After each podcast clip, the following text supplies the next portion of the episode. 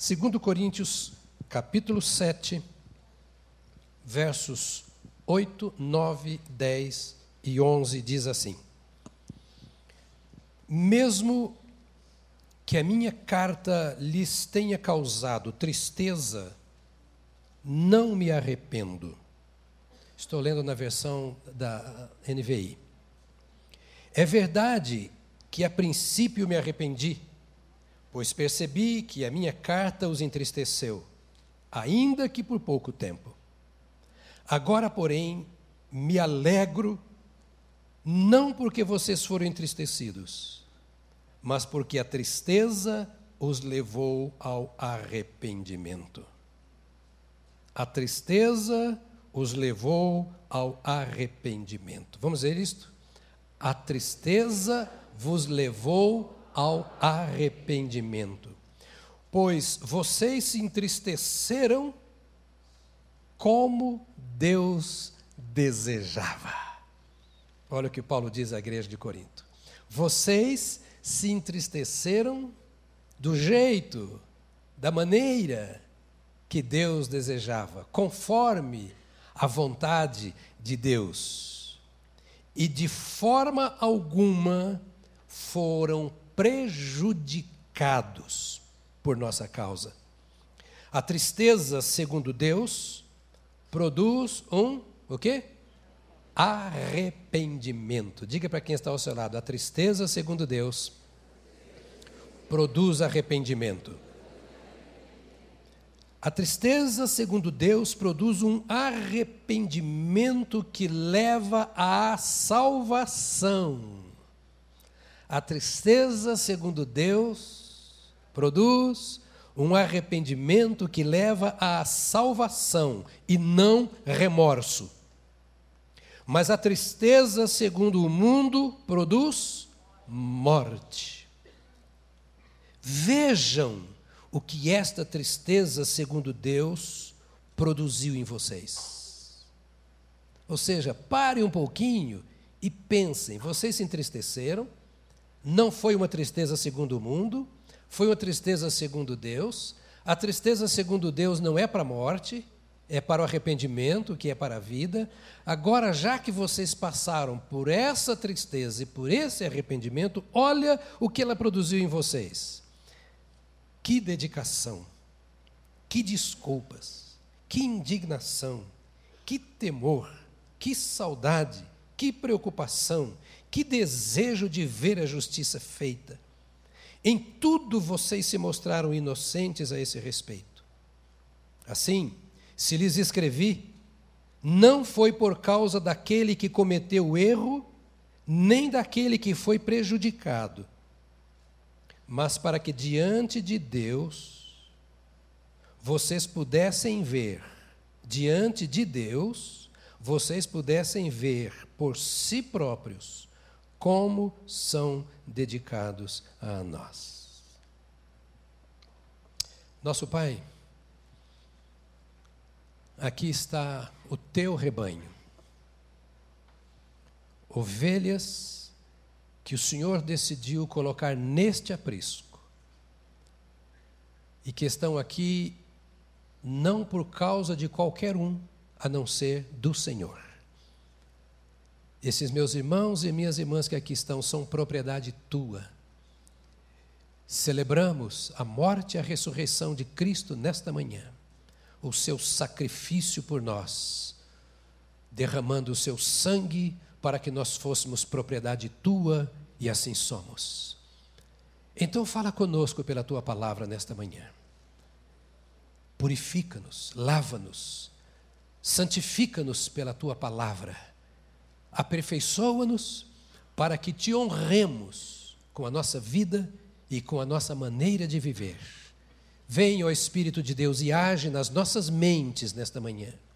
Tira tudo aquilo que obstrui a mente, que cega, que insensibiliza, e permite-nos ver a tua graça nesta palavra, a graça santificadora e redentora, em nome de Jesus.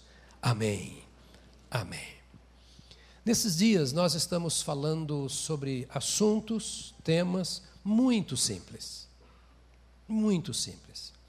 Eu confesso a vocês que eu tenho que me esforçar muito para não ter que pedir desculpas aos mais velhos, que já sabem de cor e salteado tudo o que eu estou falando aqui, os mais antigos na fé, os mais dedicados aos estudos das Escrituras.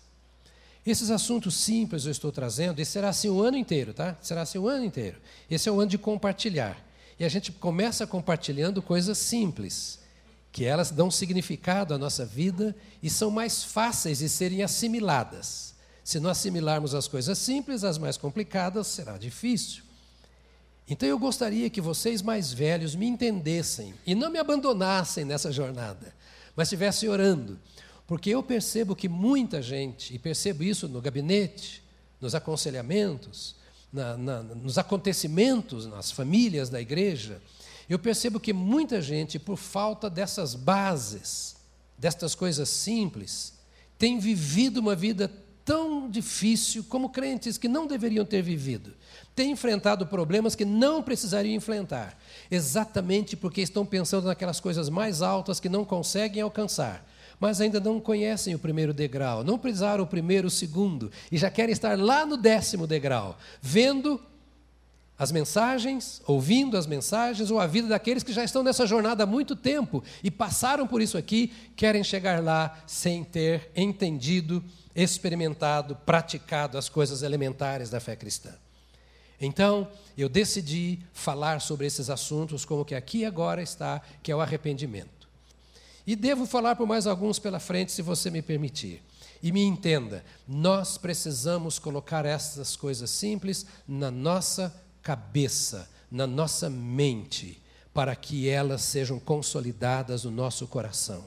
Entendermos a necessidade do arrependimento é indispensável para andarmos no caminho da santificação e do poder do Espírito Santo. Há muitas pessoas que estão envergonhando o Evangelho e elas responderão por isso. Há muitas pessoas que estão escandalizando o nome de Cristo porque receberam dons, e o Espírito Santo dá dons, e ele não depende do meu conhecimento para ele dar dons. Ele não depende da minha maturidade nas Escrituras para ele me dar dons. Ele espera que ele me dando dons, eu corra para a palavra de Deus e cresça na palavra de Deus, a fim de que eu administre bem os meus dons. A igreja de Corinto é uma prova disso. A igreja de Corinto, me permita a expressão, era uma igreja bagunçada. Vocês já viram muitas igrejas bagunçadas por aí? Onde os dons espirituais são uma bagunça, onde os relacionamentos são uma bagunça, onde a doutrina é uma bagunça. Nós somos igreja. Não importa se a igreja é pentecostal ou é tradicional. Se ela é renovada ou se ela é, como se chama agora, contemporânea. Não importa. A igreja do Senhor Jesus é o ajuntamento daqueles que entregaram a sua vida a Jesus. E entre esses que entregaram a vida a Jesus, existem pessoas muito saudáveis e existem pessoas muito doentes, não física, mas moral e espiritualmente. E essas pessoas se juntam nas igrejas. E o fato das igrejas serem um pouco, às vezes, esquisitas até, de conviverem com certas coisas que não deveriam conviver, não quer dizer que elas não sejam igrejas de Jesus. E quem disse a igreja é de Jesus ou não, não sou eu, é a Bíblia. E a Bíblia mostra Corinto, por exemplo, como uma igreja que não, não faltava nenhum dom, diz a Bíblia. Paulo escreveu a carta aos Coríntios, e ele escreve exatamente para orientá-los com relação ao exercício dos dons, porque eles tinham tantos dons e havia conflitos por causa desses dons. Era profecia, era visão, era revelação, era cura, e aquela coisa toda, todo mundo queria fazer tudo ao mesmo tempo, e, e outros não acreditavam naquilo, o incrédulo entrava e ele não conseguia entender o que estava acontecendo, e Paulo falou: parem um pouco e pensem. Vocês são igreja. E ele começa escrevendo a igreja de Deus de Corinto, irmãos em Cristo Jesus em Corinto os trata como povo de Deus, como povo regenerado, mas ele aponta os problemas para que as coisas fossem colocadas em ordem. Então não condenemos nenhuma igreja por aquilo que ela esteja fazendo, até mesmo de errado. Isso não é um problema nosso, é um problema dela com sua liderança. E nós voltamos para a palavra de Deus agora para entender que nós precisamos viver de acordo com esta palavra, e a palavra hoje é arrependimento. Arrependimento. Vamos começar a pensar nisso. O que motivou Paulo a escrever falando sobre arrependimento não eram os que ainda não haviam se arrependido para a salvação. Paulo está mostrando que há dois tipos de arrependimento. O primeiro, e se você não passou por ele ainda, hoje você precisa passar, é o arrependimento por uma vida separada de Deus. O homem foi criado para se relacionar com Deus. Está ouvindo, meu irmão, minha irmã, a nossa escola dominical de hoje? Você foi criado não é para ser da Igreja Batista do Povo, não é para ser batista. Eu tenho batido muito nessa tecla porque há tanta religiosidade que tem sido máscara na vida de pessoas. Você foi criado por Deus para se relacionar com Ele. Ele é o seu Pai. Ele é o seu Deus, Ele é o seu Senhor. Jesus Cristo, como celebramos agora na ceia, deu a vida para conduzir você ao céu. E não é para você ir para o céu quando você morrer, é para você andar numa vida de relacionamento com o céu de Deus agora, aqui na terra. É para você não viver o império das trevas. É para você não viver sob o poder do império das trevas. Jesus veio para resgatar o homem a fim de que o homem seja perdoado dos seus pecados e separado dos seus pecados para Deus. Isso se chama santificação. Santificação é você ser separado do pecado e dedicado a Deus. Esta é a obra de Deus por meio de Jesus em sua vida. Ele lhe deu o Espírito Santo, ele derramou o Espírito Santo para que todo aquele que nele crê receba esse Espírito e viva para Cristo. Mas isso não acontece sem o arrependimento. Domingo passado eu disse para vocês, vocês sabem, que arrependimento é dar meia volta. É aquilo que você faz quando você vai dirigindo o seu carro e descobre que entrou numa rua que está te levando para um lugar perigoso. O Waze te levou para lá. E você fala: epa, eu estava indo para pregar num congresso no Rio e conversando com o motorista de táxi. Eu, uns dias depois eu iria pregar no outro congresso em Búzios e eu ia voltar para São Paulo. E eu falei: olha, agora eu vou para Búzios de carro. O que você me sugere? Sem pensar, não use o Waze. Não passe pelo Rio de Janeiro com o Waze. Eu falei, por quê? Porque o Waze vai te dar o caminho mais curto e você vai passar por uns lugares que podem encurtar a sua vida aqui na Terra. Eu falei, tá bom, não vou usar o Waze. não vou usar o Waze. Então você está usando o Waze e de repente você descobre que entrou naquele lugar que você não queria. O que você faz? Manobra o seu carro, faz 50 manobras na rua estreitinha e você é péssimo no volante, você não sabe como fazer manobras. Imagine a sua vida assim. Não é fácil fazer manobras na vida, mas você faz 50 manobras até colocar o carro no rumo oposto para pegar o caminho certo. Isso é arrependimento. Não quero entrar naquela fria. Não quero ir para o inferno. Mas eu estou vivendo uma vida que, segundo a Bíblia, não é a vida de quem está no caminho certo para o céu. A questão não é o que o homem faz, não é o que o homem fala. A questão é aquilo que leva o homem a fazer ou falar. E o que me leva a fazer ou falar as coisas é o Espírito que habita em mim. Eu vou fazer e falar aquilo que ou Deus ou o diabo faz através de mim. Então, o primeiro arrependimento é quem tem conduzido a minha vida. Ah, não sei, as suas obras mostram. Jesus ensinou isso. Avalie aquilo que você faz, para que ninguém te julgue mas para que você também não se ignore. Ninguém tem o direito de julgar você. E você também não tem o direito de ignorar quem você é. Não feche os seus ouvidos para o que Deus está te falando. Não torne insensível o seu coração para que o Espírito Santo tenha te mostrado. Não feche a sua mente para aquilo que a Bíblia te ensina, porque a Bíblia não quer o seu mal. Ela é a palavra de Deus para conduzir você no caminho da bênção não foi escrita por mim e nem para mim exclusivamente. A palavra de Deus foi escrita para qualquer pessoa chamada ser humano. E o Espírito Santo de Deus capacita a qualquer pessoa. Não precisa do pastor para interpretar a Bíblia para você.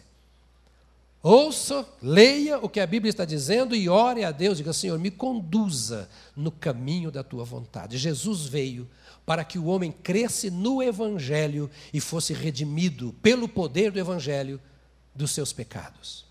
Paulo diz: Eu não me envergonho do Evangelho, porque o Evangelho é o poder de Deus para a salvação de todo aquele que crê. Porque quando você ouve o Evangelho, você discerne o caminho que você está andando e você diz: Não quero esse caminho, então eu me arrependo. Você não precisa viver uma vida de opressão.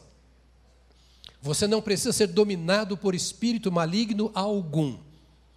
Você não precisa viver com medo do inferno.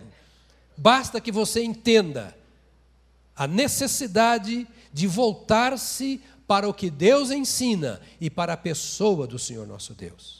É a mensagem que Jesus trazia para os seus discípulos, ou para a multidão, melhor. Dizia assim: olha, o reino de Deus está no meio de vós. João havia pregado: arrependei-vos, porque está próximo o reino de Deus. Jesus vem e diz: o reino de Deus está no meio de vós. E então Jesus começou a mostrar o reino de Deus para as pessoas. O reino de Deus não é um reino político, não é um reino da filosofia, não é o reino da teologia. Reino de Deus significa o governo de Deus. Quando Jesus dizia o reino de Deus está no meio de vós, ele estava dizendo: olha, Deus chegou aqui através das suas leis para governá-los e mandou o seu unigênito para revelar essas leis, para que vocês entendam que é o reino de Deus. E depois da sua morte, ele disse: Vocês não vão ficar sozinhos. Aquele que inspirou a lei escrita vai morar dentro de vocês. Eu derramarei sobre vocês o Espírito Santo. Pelo primeiro período, Jesus. Estão comigo ainda entendendo? É uma aula, não é um sermão. Tá? Não é um sermão. Também não estou preocupado com isso. Estou preocupado que você entenda. Né? Coisa simples. Jesus ia falando para os seus discípulos as coisas do reino. Então imaginemos o Tomé incrédulo. Ele não é tão incrédulo como nós falamos. Mas para entender a dificuldade que ele tinha de ver e entender as coisas. E Jesus ia falando e entrando aquilo no coração e na mente de Jesus. Cada sinal, cada sermão, cada ensino de Jesus foi entrando na mente de Tomé, do Pedro, do João, do Tiago. E aquela palavra de Deus que eles foram recebendo em sua mente, em seu coração, foi transformando a sua maneira de viver. Quando você se entrega às Escrituras Sagradas e deixa que o Espírito Santo te ensine as Escrituras, me permita e quero que você entenda não é ligar o rádio, a televisão, para ouvir o que alguém está falando. Isso não está errado, pode fazer. Mas não é a isso que eu me refiro. Estou me refiro àquele momento em que você para para você ouvir Jesus falar com você. E você com a palavra de Deus aberta e o seu coração aberto para a palavra de Deus, sua mente aberta para o que o Espírito Santo quer te ensinar, os seus joelhos dobrados, dizendo: Senhor, nós somos teus filhos, mas eu sou teu filho. Eu fui gerado pelo Senhor. Eu quero ouvir a tua voz. É comigo, um assunto entre nós dois, meu pai. Aqui está o Jonas, aqui está o Robério, aqui está o Igor, aqui está a irmã, o irmão, sozinho com Deus, com a palavra de Deus, sem nenhuma intervenção humana, a não ser a sua mesmo. Mas só você. Você crê que Deus te ama? Crê que Deus te ama? Você acha que as pessoas que amam falam com as pessoas amadas? Ou alguém pode provar para você que te ama, estando pertinho de você e não falando nada nunca? Haveria amor nisso? Então Deus te ama. Diga para o irmão: Deus te ama. E você crê que Deus é onipresente? Eu creio. Então, lá onde você está, Ele está. Então, aproveite como os discípulos aproveitavam, e ouvindo o Senhor falar, e dizer assim: Isso é para mim. Não endureça o seu coração. Não era o João que estava falando para o Pedro, nem o Pedro para o Tiago. Era Jesus que estava entre eles. E eles, de repente, ouvindo a palavra de Jesus, a palavra foi entrando, a vida deles foi sendo transformada, e um olhava para o outro e falava: Rapaz, estamos andando há seis meses, mas você mudou demais. Mas você acha que eu mudei? Mudou. Nesses seis meses que andamos juntos, eu mudei muito? Mudou. Sério, mas eu estava pensando isso a seu respeito também. Você também mudou muito, seis meses. Jesus falou: Sabe por quê? Porque o reino de Deus não está mais no meio de vós. Isso aconteceu porque o reino de Deus está dentro de vós. É assim que Deus vai governando a sua vida. A lei de Deus vai entrando em seu coração, a palavra de Deus vai entrando em seu espírito, e é ela quem vai te santificando. E você olha para trás e olha, uai, mas eu sou isso. E aquele cara que eu era antes? Onde está? Se isso não aconteceu, não aconteceu a conversão. A prova de que você aceitou a Jesus é que você não se conhece mais, no bom sentido. Você chega no espelho e você fala assim: Oh meu Deus, olha o que eu sou. Eu era horrível, cara fechada, com raiva de mim mesmo, amargurado. Olha como eu estou bonito agora. Não importa o tanto de ruga que você tenha, nem quão velho você é.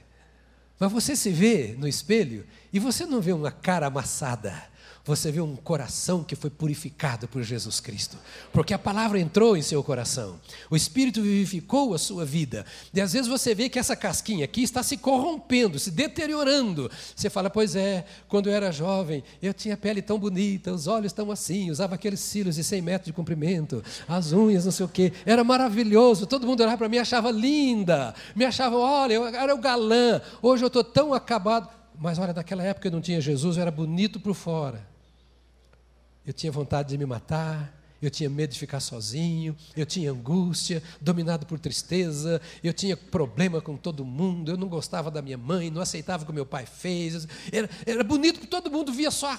Mas hoje, estou velhinho, um caquinho, mas Jesus entrou em minha vida e lá dentro eu estou renovado, eu estou novo, eu tenho uma vida bonita, eu tenho prazer em estar com o Senhor, eu tenho prazer em orar, eu não tenho medo da morte, porque se a morte vier, Cristo já me salvou, e a melhor coisa que pode me acontecer a essa altura da vida é morrer, porque eu saio daqui e ó, num salto, eu estou lá no reino do meu Pai Celestial, porque eu recebi a Jesus. Esta é a convicção do salvo.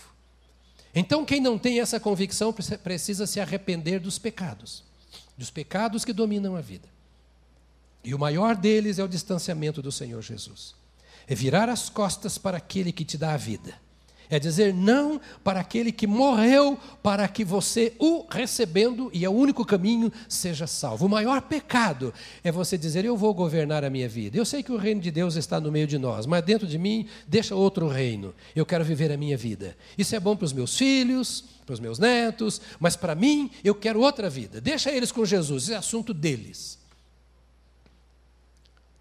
Nesse caso, precisa se arrepender. Porque se esconder dentro de uma religião, de uma filosofia de vida etc., não vai levar você a lugar algum. E vivendo esse estilo de vida, às vezes você se arrepende. Você faz alguma coisa que está errada. Depois você fala: Poxa, eu não devia ter feito isso. Fiz outra vez. Isso vai me prejudicar, vai prejudicar meu casamento, se meus pais souberem, vai ficar ruim, vou ter tristeza, vou ter briga. Aí você fica triste, triste, chora. Eu não sei se eu conto, não sei se eu falo, se eu abro meu coração ou não. Perde o sono. E na outra noite perde o sono de novo. Aí você toma um remédio para dormir. E você pensa que está doente. E toma remédio e dorme, aí vai ficando mal, fraco, triste. Aí você vai para um psicólogo, porque você acha que está doente, e nada contra remédio, nem contra médico, nem contra psicólogo. Mas você vai se tratando com essas coisas, e você se esquece que o que está acabando com você é um mal muito maior do que uma doença é o pecado.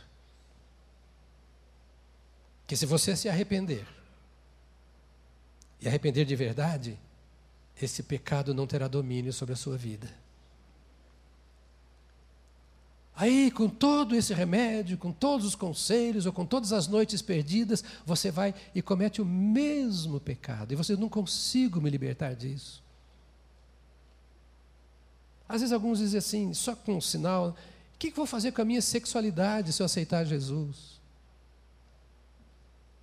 Foi Jesus quem fez de você um ser sexuado e não assexuado.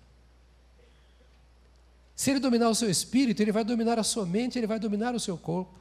O que, que eu faço com a minha mentira? Jesus é verdade. Se ele entrar em sua vida, essa mentira que te envergonha, que te coloca em descrédito muitas vezes diante de tantas pessoas, que te traz prejuízos, ela será vencida, porque quando a verdade entra, a mentira vai embora. E à medida que esta mensagem do reino vai entrando em sua vida, o rei vai governando o seu coração. E você o convida, vem e entra, Senhor, porque eu não quero essa desgraça de vida que aí está. Já ouviu tanta gente falando, essa vida é uma desgraça, a vida é ruim, a vida é um problema. Vida... Tem gente que você não pode nem ficar cinco quilômetros dela, que já é afetado. Precisa de Jesus, tem uma saída. Deus te ama. Talvez você esteja me ouvindo pela internet, ou vai me ouvir no YouTube depois. Deus te ama. E Ele enviou Jesus para tirar você, Ele só quer que você se arrependa do seu pecado. O arrependimento não é igual a esse remorso que você tem. Porque essa tristeza, repetida na sua vida pela repetição dos mesmos erros, mostra que você não se arrependeu. Você apenas tem remorso e tem medo de que a coisa volte a acontecer ou de que alguém saiba o que você fez. E Paulo chama esse remorso aqui de arrependimento para a morte, tristeza melhor para a morte. Essa tristeza mata. E vai matando dia a dia. Porque o senhor fala, outra vez, meu Deus, eu não saio dessa. Outra vez, fiz a mesma coisa, não é possível. Meu Deus, mas não adianta apelar para Deus. Deus já veio. O que adianta agora é você ouvir a Deus, é Deus quem está apelando a você. Deixe o pecado, ouça a minha voz, tome uma posição, joga fora isso, porque tudo o que está acontecendo, você vai para a igreja, você vai para a vigília, ora em mim aqui, e vai para Não adianta, porque você não se arrependeu, você tem remorso. E o remorso leva à morte. Cada dia você está morrendo, morrendo, morrendo, e vai morrer no seu pecado e o destino não é tão agradável assim. Agora, Paulo está escrevendo aqui para crentes que também têm que se arrepender. Porque o arrependimento é uma disciplina na vida. O primeiro arrependimento te leva à salvação.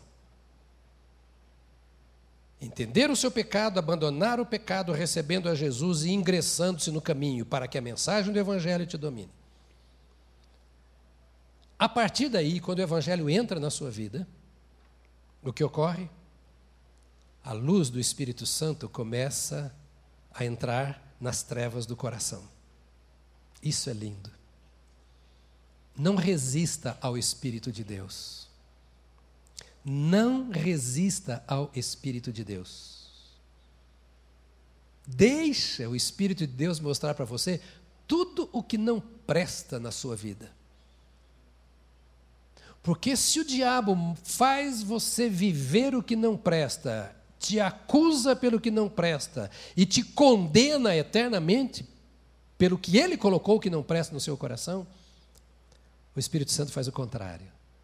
No dia que ele entrou na sua vida, o reino de Deus entrou. Você começa a ler a palavra de Deus e começa a entender a palavra de Deus, vai sendo iluminado por ela. Ela vai mostrando os seus erros, não para te matar, e quando você erra e o Espírito Santo quem revela o erro que você cometeu, ele te mostra para o arrependimento, para a vida. Ele mostra o erro e fala: Me dá a mão que eu vou te tirar disso. Não é isso que você faz com seu filhinho? Quantos de nós já choramos com nossos filhos? Me dá a mão aqui, eu vou te ajudar nesse momento. Conta comigo, eu estou do seu lado.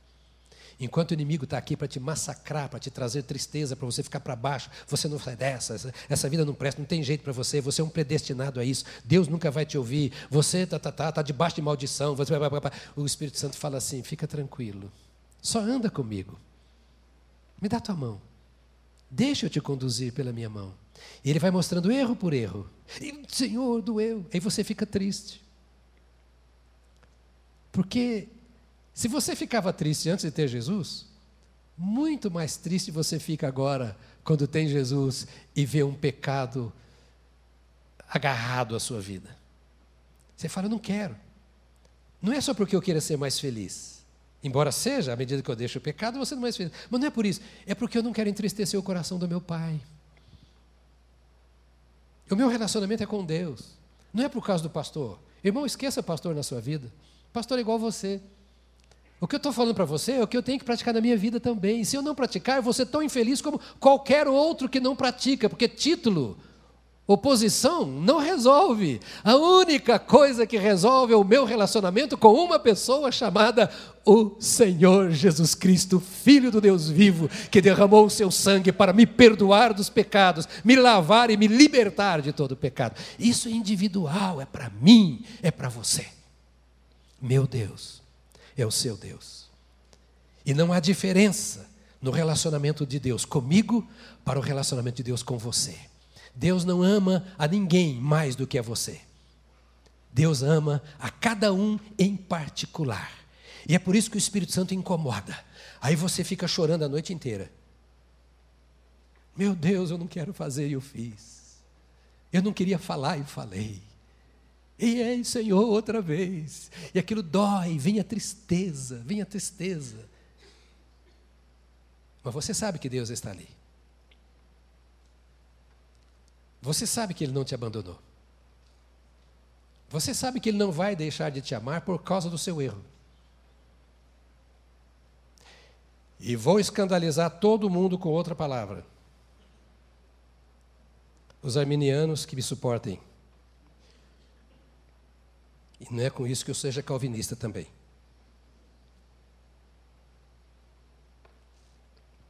Se você recebeu a Jesus,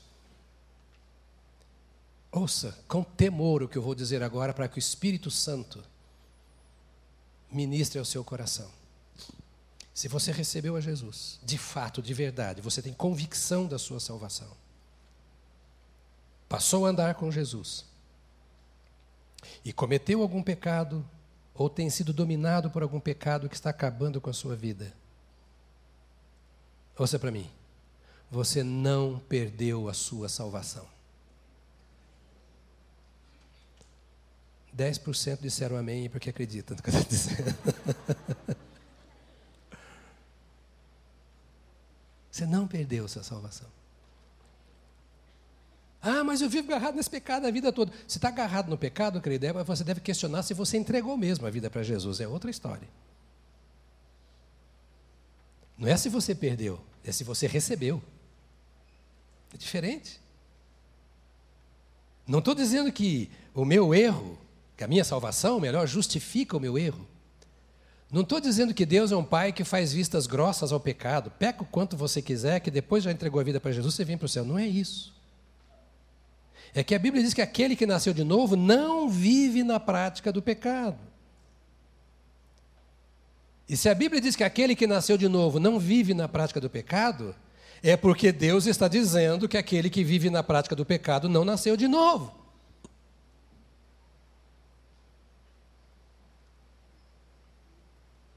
Então, se eu recebi a Jesus, eu não tenho direito de viver na prática do pecado. Mas eu tenho que reconhecer que cada um é cada um perante Deus. E há pessoas que viveram um tipo de escravidão terrível, que vão deixando aos poucos à medida que Deus vai fortalecendo a sua vida. E eu e você temos que compreender isso. Há pessoas que entram aqui, que vêm para Jesus, que você vê a carinha de anjo, porque ele se converteu, mas você não sabe quem era essa pessoa antes. Que tem as suas emoções e o seu corpo padecendo por causa daquilo que fizeram. Mas se você entregou a sua vida a Jesus, e o pecado bate a porta, e o Espírito Santo mostra para você esse pecado, aquilo vai doer. e vai trazer tristeza. E essa tristeza não é aquela tristeza segundo o mundo que Paulo está dizendo aí no capítulo 7, que nós chamamos de remorso. Remorso não é meia volta. Remorso é teimosia. Você pegou o caminho, viu que está errado, e você continua no caminho, e você erra na frente de novo, e você continua no caminho, e você erra de novo.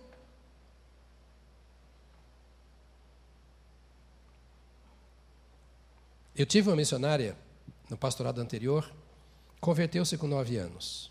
Os pais não eram crentes e tinham um bar. A mãe tinha um bar, o pai tinha outro bar. Ela foi criada naquele ambiente. Ela dizia assim: Eu nem olho para um copo de vinho.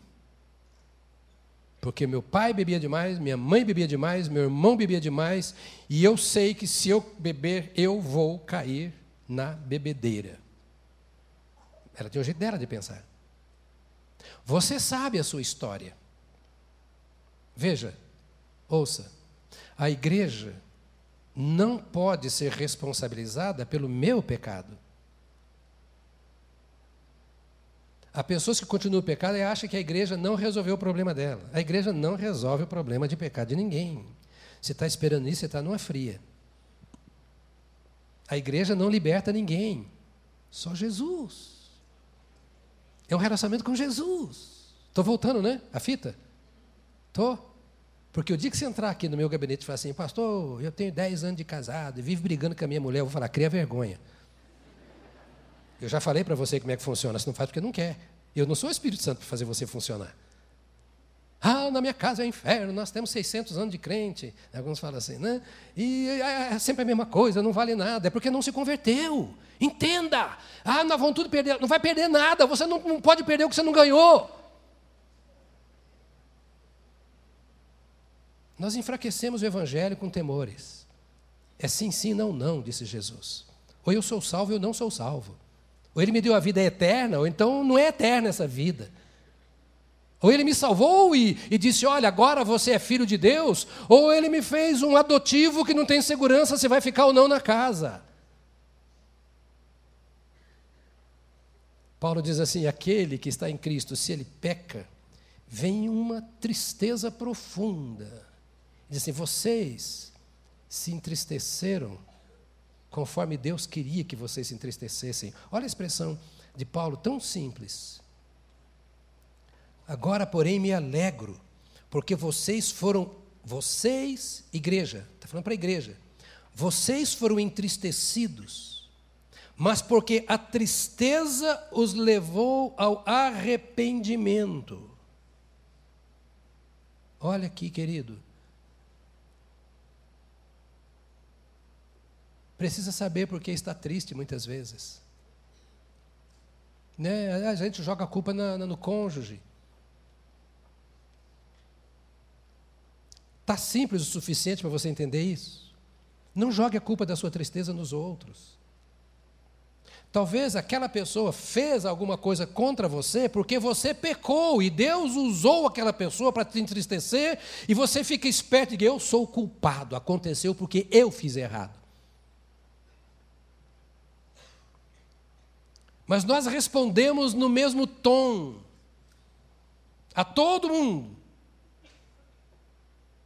Gritam com você na rua, você grita também, grita em casa, você grita. Bateu, levou. E nós precisamos entender, escuta, em nome de Jesus, escuta. Nós precisamos entender que muitas vezes, por causa do nosso pecado para o qual nós não nos acordamos, Deus usa os homens para nos pisar. E nós culpamos os homens. Quando Deus disse, eu vou permitir que dê uma alfinetada nele, para ver se pelo menos ele cria vergonha na cara e fala, meu Deus, eu fiz isso.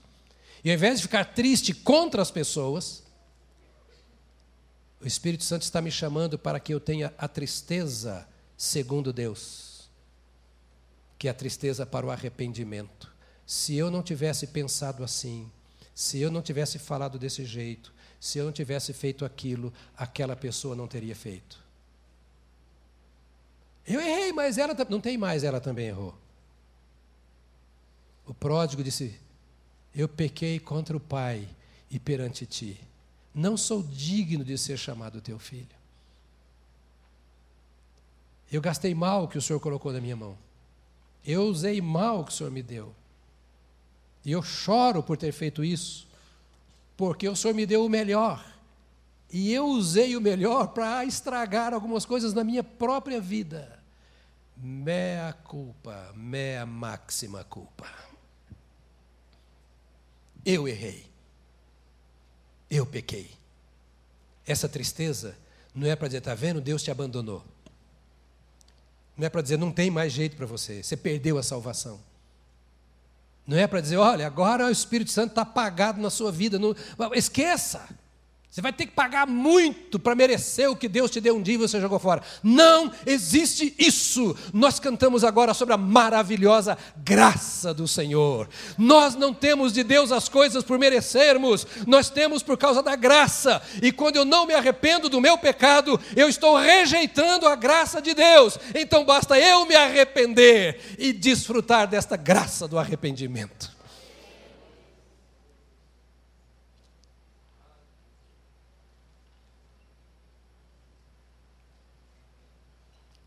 Para ir caminhando para o fim, diga para o irmão, graças a Deus, que eu já nem sei mais como me arrepender depois de ouvir tudo isso.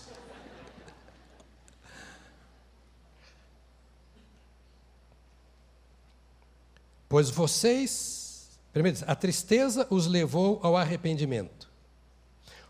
Olha só, eu estou vendo aqui o verso 9. Agora, pois, me alegro por, não porque vocês foram entristecidos, mas porque a tristeza os levou ao arrependimento, pois vocês se entristeceram como Deus desejava. Quando você coloca seu filhinho no castigo, ele morre de rir, assim? Ah, aleluia, estou de castigo. Meu pai é bonzinho demais, me põe de castigo todo dia. Vocês se entristeceram de uma forma, ou da forma, como Deus queria que vocês se entristecessem. Porque a tristeza do crente, estou falando agora de relacionamento com Deus, tá? Não é quando você fica triste com uma pessoa por coisas. Porque as pessoas também naturalmente fazem coisas ruins umas para as outras, e nem tudo que acontece ruim é o que eu estou dizendo agora de, de Deus mostrando o seu pecado. Eu acho que você entende isso que eu estou dizendo. Mas quando a pessoa te fere e você sabe que é como consequência do que você fez e que aquilo é pecado. O pai então toca no seu coração e diz: Essa tristeza é para que você entenda, filhinho, que o meu reino está dentro de você. E quando o meu reino governa a vida, aquela vida governada pelas minhas leis, pelo meu controle, pelo meu domínio, pelo meu senhorio, aquela vida não vai querer viver no pecado. Então, no momento em que ela é minha, eu vou permitir que ela sinta dor, chamada tristeza, para que essa tristeza o leve ao arrependimento. Não é a desistir.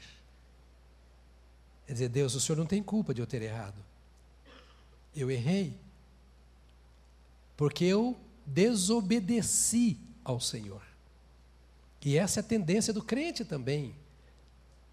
Jesus advertiu, disse: Olha, vigiem, mas vigiem muito, porque o espírito está pronto, mas a carne é. Era só dos apóstolos? De todos os homens. Com isso ele estava dizendo: não brinque com a sua carne. E quando fala em carne, já pensa em adultério, assassinato. Não, não, não, não é isso não. Eu acho que se você aceitou a Jesus, essas coisas já estão longe de você. Você já foi liberto dessas coisas.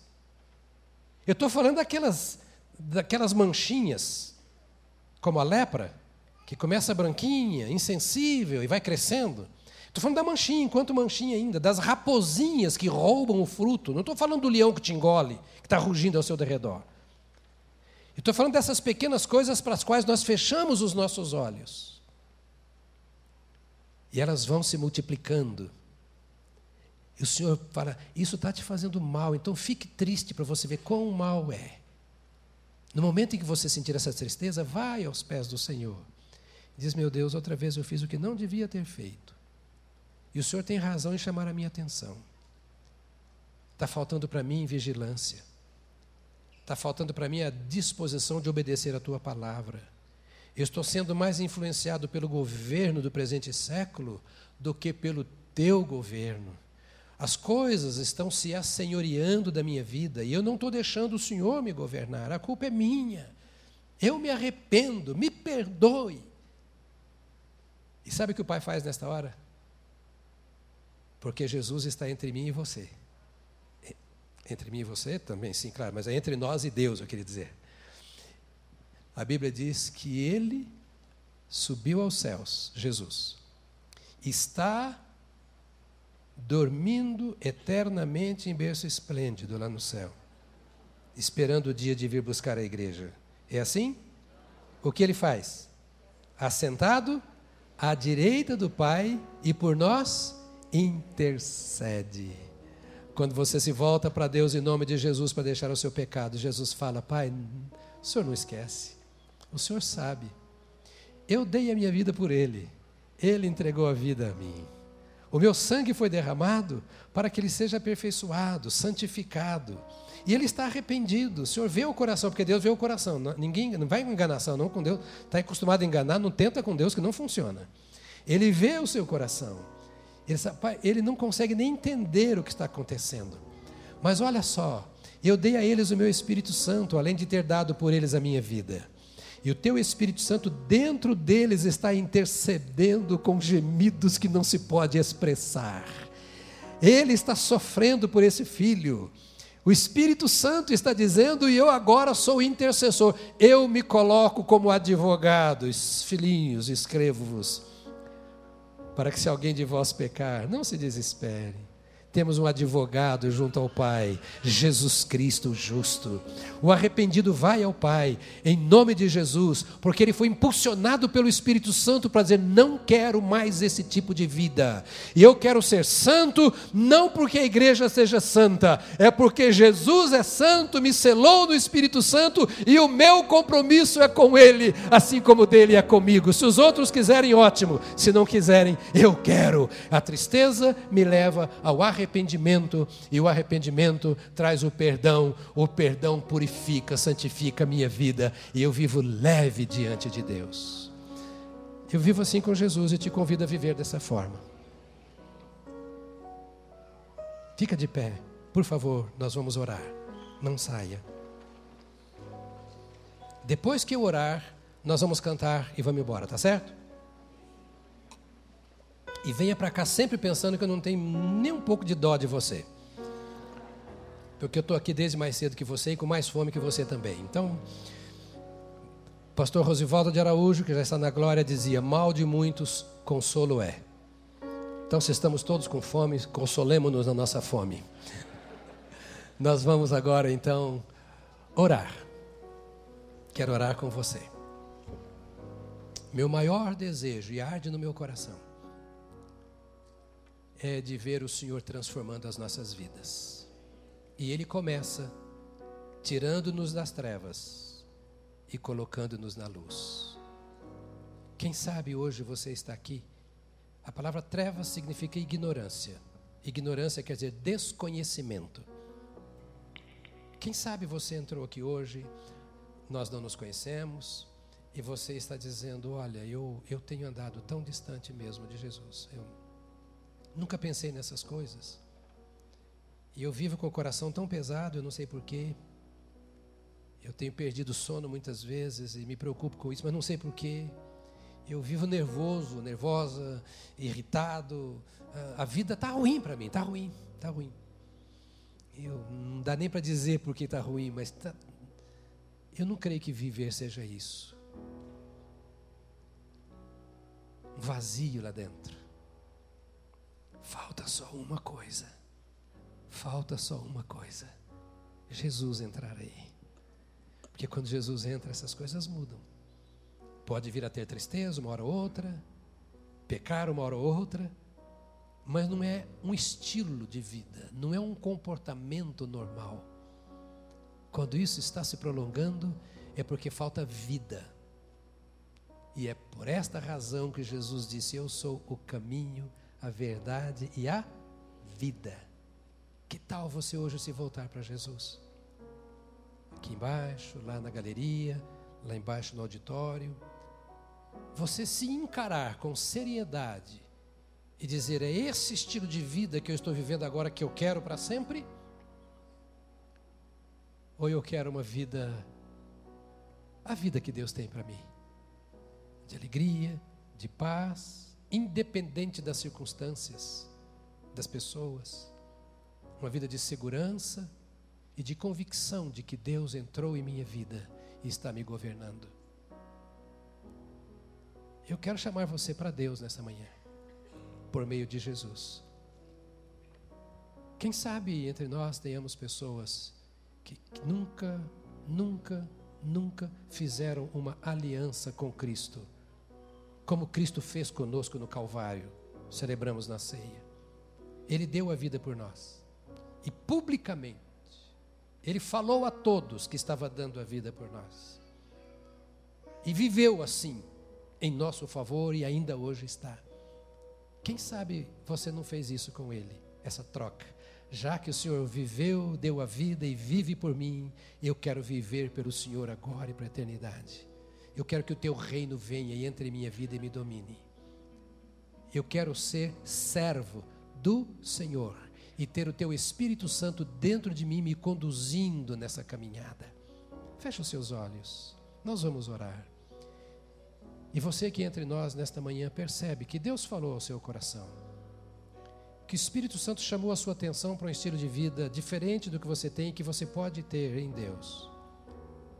E você quer fazer este convite ao Senhor Jesus. Porque a Bíblia diz que aquele que confessar o nome do Senhor será salvo. Aquele que confessar o nome do Senhor, aquele que confessar o nome do Senhor Jesus será salvo. Se você nunca fez essa confissão e hoje quer fazer, e quer que nós oremos por você, dizendo: Jesus, entra na minha vida e me salva eu me entrego ao Senhor. Perdoa meus pecados, me arrependo deles. Se você quer que oremos em seu favor assim, eu e a igreja queremos ajudá-lo nesta oração. Onde você está, basta você levantar a mão e eu vou entender que você está dizendo: Eu quero receber Jesus nesta manhã. Deus te abençoe, meu amado. Pode abaixar sua mão, já vamos orar por você. Deus abençoe você também. Mais pessoas, levante bem alto para ver. Deus te abençoe, querido. Lá atrás também. Ainda há pessoas na galeria que estão dizendo: Eu quero fazer essa entrega. Há pessoas. Ah, eu não estou vendo daqui porque essa luz aqui ela é minha adversária, ela está entre mim. Ah, Deus te abençoe, querido, lá em cima, Deus abençoe. Eu vou pedir que você que levantou a mão, venha aqui comigo agora. Nós vamos orar juntos. Alguém que está ao seu lado pode trazê-lo, ou você pode vir. Vem cá, vem cá, deixa seu lugar. É o momento em que eu e a igreja vamos colocar você em intercessão diante do Senhor. Você pode ajudar a pessoa que está ao seu lado, caso, caso queira, dizendo: Vamos lá, eu vou com você também lá. É uma hora em que o nosso coração se curva diante de Deus, dizendo: Senhor, nós queremos que esta tua obra aconteça nessa. Eu fiz isso um dia, muitos outros aqui fizeram, quase todos, se não todos, essa entrega da vida ao Senhor. Da galeria pode descer também, que a gente vai orar com você. Talvez você esteja desviado, fora do Senhor. Por que não voltar hoje? Esse é o tempo que Deus tem para você. Esse é o tempo.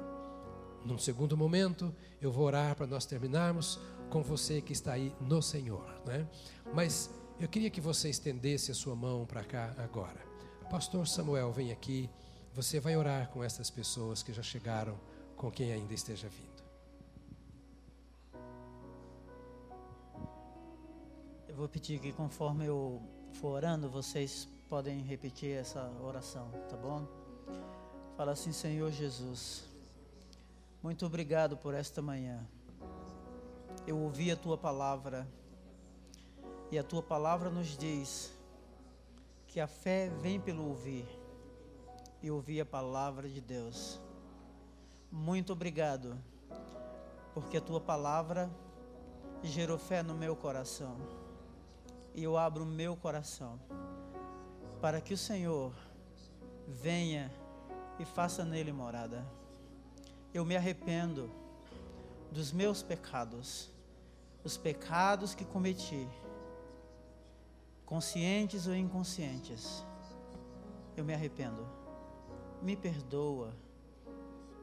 Que a tua vida, que o teu amor inunde o meu coração. Eu sei e reconheço de que tem muitas coisas que para mim são difíceis de deixar. Mas a partir dessa manhã, eu tenho a consciência de que tu és o meu ajudador que o meu coração, que a minha alma, que todo o meu ser seja lavado, seja transformado, seja tocado pelo teu poder. Eu te recebo, Jesus, como meu Senhor e único Salvador. Amém.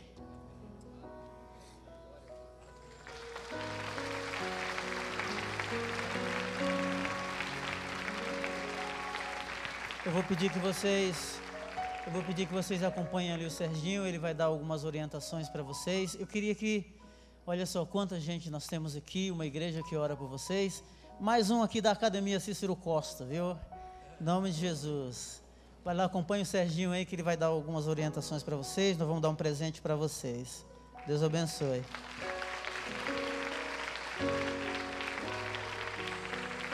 Nós vamos orar juntos agora. E depois que orarmos, nós vamos celebrar ao Senhor encerrando esse encontro, tá certo? Nesta semana, vá para uma célula. Doze irmãos disseram amém. Fecha seus olhos. Pai, nós nos curvamos perante o Senhor nesta manhã. Reconhecemos todas as nossas impossibilidades de vivermos aquilo que a tua palavra nos ensina. Mas também reconhecemos e declaramos o poder do teu Espírito que habita em nós e que nos conduz na prática da tua vontade em todas as áreas da nossa vida. Te louvamos por Jesus Cristo, que derramou o seu sangue em nosso favor, que nos traz a paz que nos traz a vida. Te damos graças, ó Senhor, porque não merecemos, mas a tua graça está sobre nós. Pela tua graça nós fomos salvos. Pela tua graça nós somos mantidos na tua salvação. Pela tua graça nós somos herdeiros dos céus. Pela tua graça nós viveremos contigo nos céus. Pela tua graça nós queremos viver em santidade de vida na terra que os teus filhos e as tuas filhas aqui presentes e os que nos acompanham sejam fortalecidos na graça e no poder do teu Espírito, para que quando a tristeza para arrependimento tocar o nosso coração, nós entendamos que é o toque de amor do Senhor em nossa vida, para que vivamos uma nova maneira de viver. Fala conosco e toca em nossas vidas para a tua glória, em nome de Jesus Cristo. Amém. Amém. Aleluia.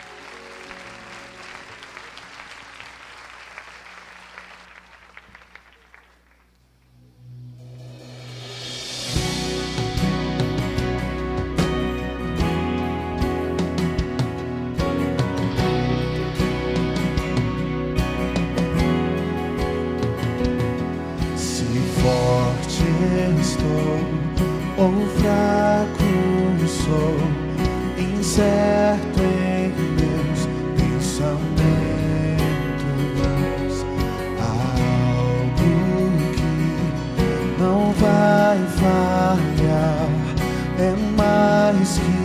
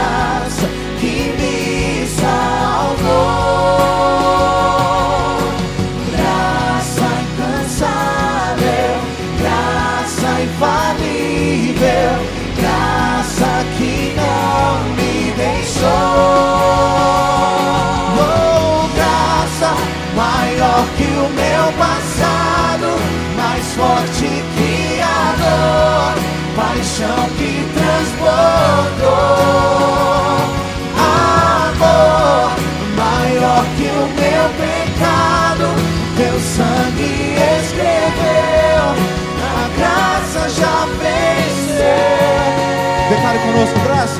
Graças.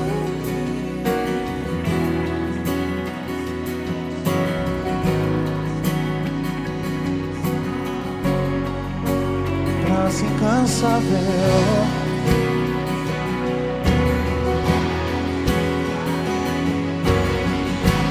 Graça que não me deixou.